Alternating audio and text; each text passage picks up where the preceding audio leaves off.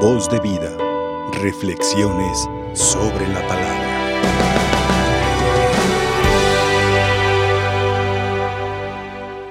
Que la gracia de Dios sobreabunde en ustedes. Escuchamos en la primera lectura.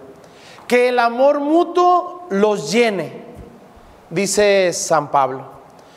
Y es un deseo muy grande de parte de aquel que ama a esa comunidad, pero también es una oración de parte del corazón de este hombre hacia Dios, deseando para su comunidad que su corazón esté inundado de ese amor, un amor mutuo, un amor entre hermanos y un amor hacia Dios. Porque queridos hermanos, cuando el corazón está inundado del amor de Dios y del amor a los demás, no hay huecos, no hay fracturas, no hay lugares donde el enemigo pudiera aprovechar para meterse. Pero ¿qué, qué pasa cuando nuestro corazón está a medias de amor? ¿Qué pasa cuando nuestro corazón tiene huequitos donde el amor de Dios no llega? donde el amor de Dios no lo cubre, el enemigo aprovecha esos huecos y se va metiendo a nuestro corazón para dejarnos envidias, corajes, lujurias, errores, faltas, ofensas, porque está el hueco.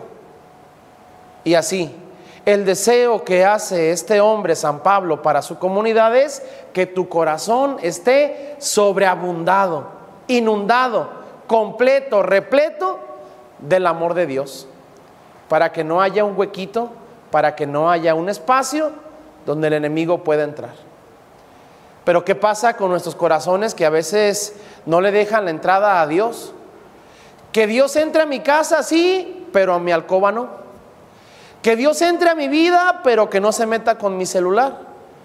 Que Dios pueda tener una hora de mi tiempo en el domingo, pero que me deje la semana en paz.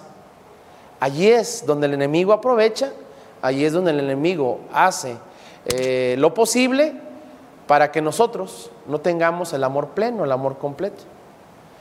Hoy queremos entonces decirle a Dios, Señor, inúndame de tu amor, inúndame de tu presencia. He descubierto en mi corazón huequitos, he descubierto en mi corazón lugares donde falta tu presencia, donde falta tu amor para que cuando yo tenga el corazón inundado de ese amor tuyo, no quede otra más que dar también amor a los demás. Porque si tenemos lleno el corazón de Dios, no queda de otra que compartir el corazón lleno de amor por los demás. Por eso en el Evangelio hoy Jesús nos invitaba, estén vigilantes y sean perseverantes. Y nos pone unos ejemplos, el ladrón que llega de repente, eh, el amo que está esperando que su servidor haya hecho las cosas como se le hayan pedido. Y por eso, mis hermanos, es una necesidad también que nosotros estemos vigilando, que seamos y entendamos que somos administradores y que los dones, frutos, bendiciones, regalos que Dios nos ha dado, nos los ha dado para administrar y para después presentarnos con Él y entregárselos. A Él que es el dueño, decirle, aquí están las cosas que me diste, mi vida, mi familia, mis capacidades, y te las entrego con la oportunidad de que se, se gastaron en el nombre tuyo y en servicio de los demás.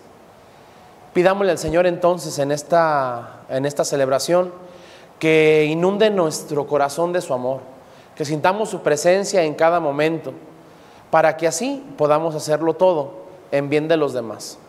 Decía un gran santo, Señor, dame lo que me pides y pídeme lo que quieras. Hoy pidámosle ese amor a Dios para que lo que podamos dar a, los demás sea también amor. Amén. Voz de vida. Reflexiones sobre la palabra.